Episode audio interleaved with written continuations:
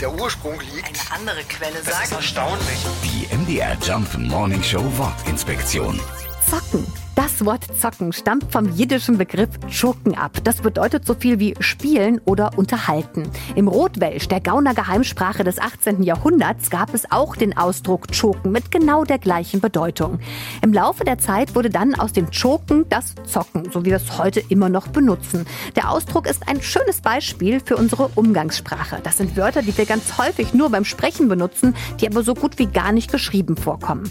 In der Jugendsprache von heute bedeutet zocken natürlich auch Computergames spielen. Ein Zocker ist also in jeder Bedeutung ein Spieler und hat hoffentlich eine Menge Spaß dabei.